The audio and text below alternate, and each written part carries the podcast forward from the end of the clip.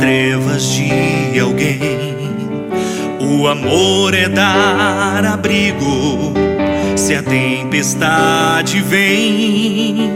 E quando tudo é escuro e a vida solidão, o amor é que ilumina o coração. O amor talvez. A palavra é de Marcos no oitavo capítulo. Naquele tempo, os discípulos tinham se esquecido de levar pães. Tinham consigo na barca apenas um pão.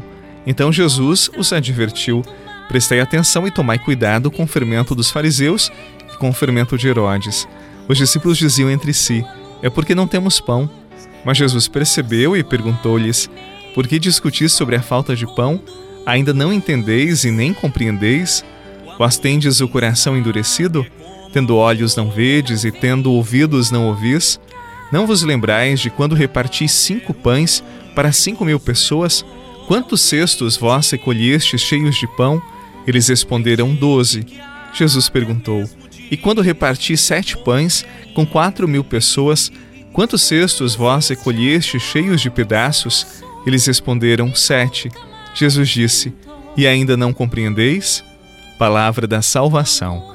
Glória a vós, Senhor. De conflitos e paixões, ou das cinzas que eram palhas, resquícios, ilusões. Mas se eu viver mil anos e então recomeçar, lutando pelo amor, faz me encontrar.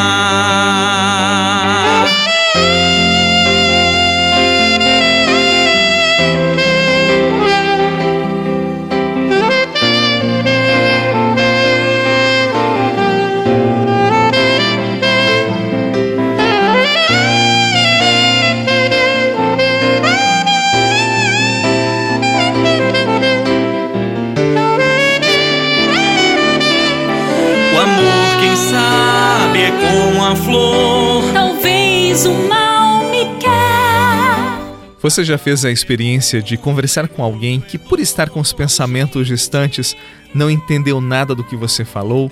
E agora vamos inverter a posição.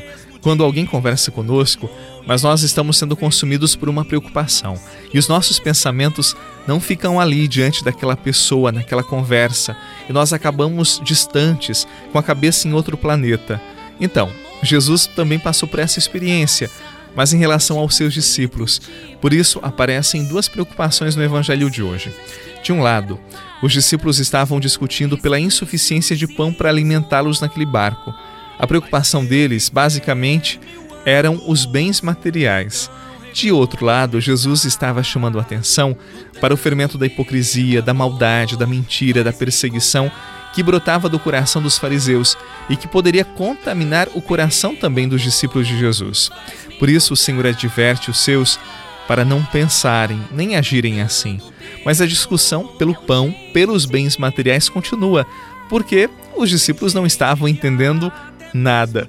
Então, naquele momento, Jesus, ele é bastante duro, bastante severo. Ele pergunta: "Ei, vocês não estão entendendo nada?" Jesus, ele tinha alimentado multidões. Será que não poderia alimentar aquele pequeno grupo que tinha apenas um pão no barco?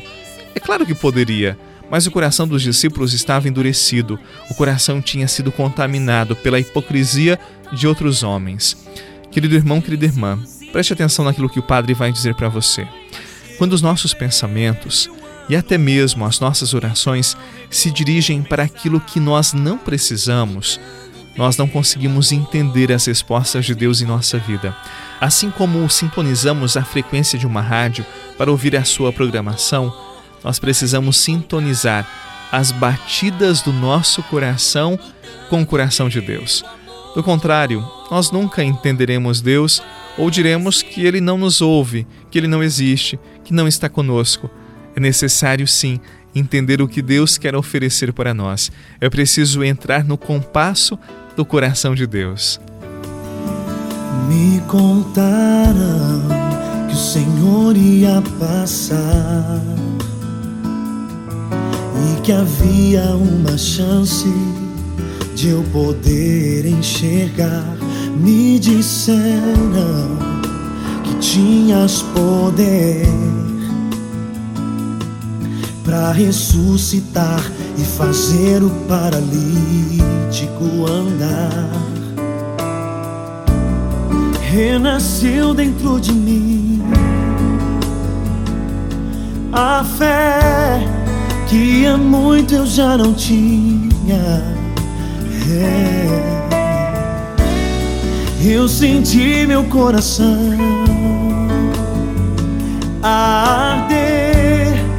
eu gritei para o Senhor me responder. Nós queremos pedir a intercessão de nossa querida mãe para que, assim como ela, entendamos a vontade de Deus em nossa vida.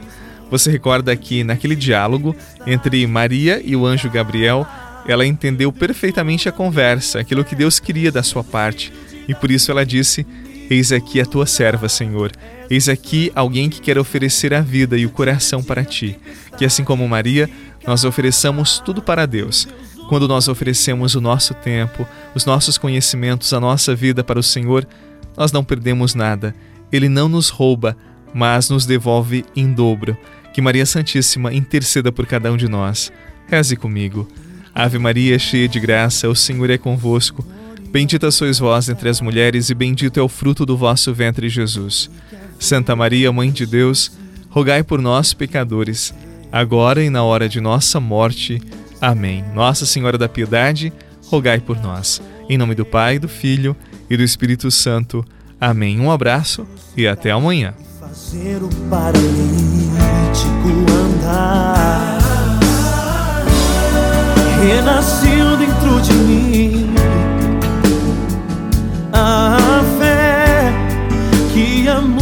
já não tinha. É. Eu senti meu coração.